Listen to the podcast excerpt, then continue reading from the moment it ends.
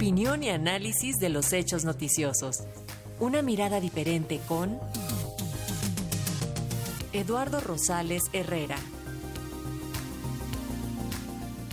Y para analizar las perspectivas de la crisis de combustibles que anuncian un invierno muy crudo para Europa, nos enlazamos vía plataforma digital con el doctor Eduardo Rosales, a quien saludamos con muchísimo gusto. Doctor, lo escuchamos con atención. Buenas tardes.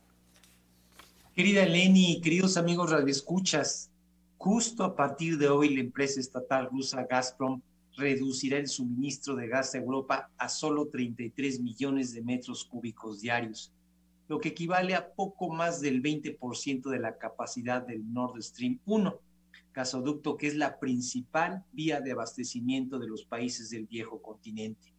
Con lo anterior, pues Vladimir Putin está jugando la carta energética para desquitarse de las sanciones económicas impuestas por Occidente por la invasión que lleva a cabo en Ucrania. En pocas palabras, Moscú está utilizando los hidrocarburos como instrumento de presión y arma de guerra, sabedor que Europa cubre el 41% de sus necesidades con el gas ruso. Ante este panorama, pues los países de la Unión Europea firmaron un acuerdo en el que se comprometen a reducir en el periodo del, eh, periodo del 1 de agosto de 2022 y el 31 de marzo de 2023 al menos un 15% de su dependencia del gas ruso.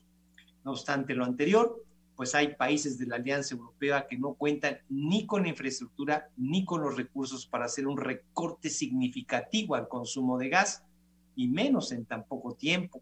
Sin embargo, deberán cumplir los acuerdos a la brevedad posible, porque existe el riesgo de que Rusia interrumpa la provisión de gas en las próximas semanas o meses, principalmente cuando se acerque el invierno.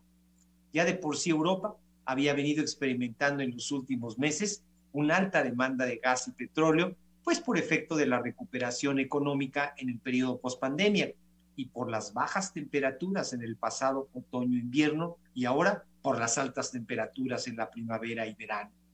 En cualquier caso, una buena parte del gas y petróleo se destinan a la generación de energía eléctrica, esencial tanto para calefactores como para los aires acondicionados, amén de un sinfín de otros requerimientos en hogares, comercios, empresas, industrias, escuelas, hospitales y demás áreas que requieran energía eléctrica.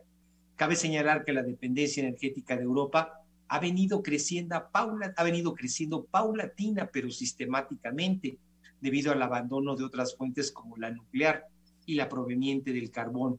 Una, por lo delicado de su manejo y por los residuos peligrosos que produce, y la otra, porque su combustión provoca la emisión de enormes cantidades de gases contaminantes y de efecto invernadero. Así las cosas, y como lo afirma un estudio publicado recientemente por el Center for European Reform, mientras Europa dependa del gas y Gazprom siga siendo el proveedor más grande de Europa, Rusia capitalizará los picos de precios, sin importar cuán diversificadas estén las otras fuentes de suministro de Europa. En este contexto, la única alternativa frente a la crisis que ya comenzó en Europa es apresurar la transición a las energías verdes, acortando el plazo establecido para 2030 y ponerlo para el año entrante. Por ello, pues habría que buscar de manera prioritaria promover la eficiencia energética y desarrollar las fuentes renovables. Ese sería el único camino que el viejo continente pues pueda seguir para no estar expuesto a la dependencia del gas ruso ni a los altos precios que hoy se registran.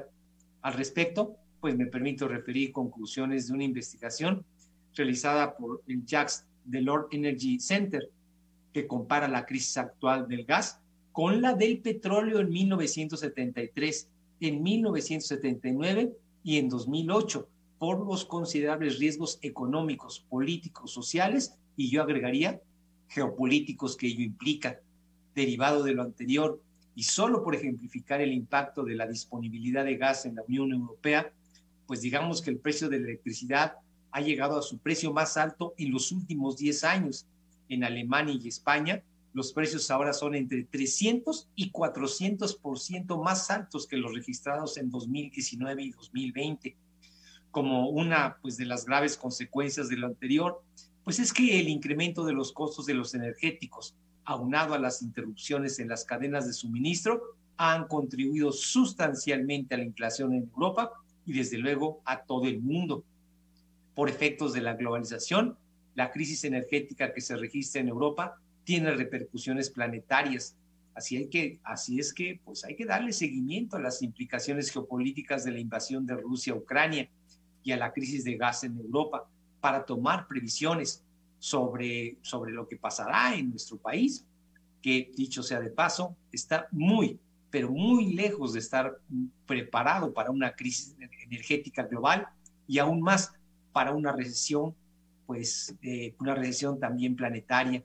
Parece que nuestras autoridades no se dan cuenta de lo que está pasando en el mundo. Querida Leni, queridos redescuchas, yo soy Eduardo Rosales y como todos los miércoles, este fue mi comentario para Radio Educación, la primera, la única y desde luego la mejor radio cultural e informativa de México. Muchísimas gracias, doctor Rosales. Muy buenas tardes. Un abrazo. Hasta luego. Gracias.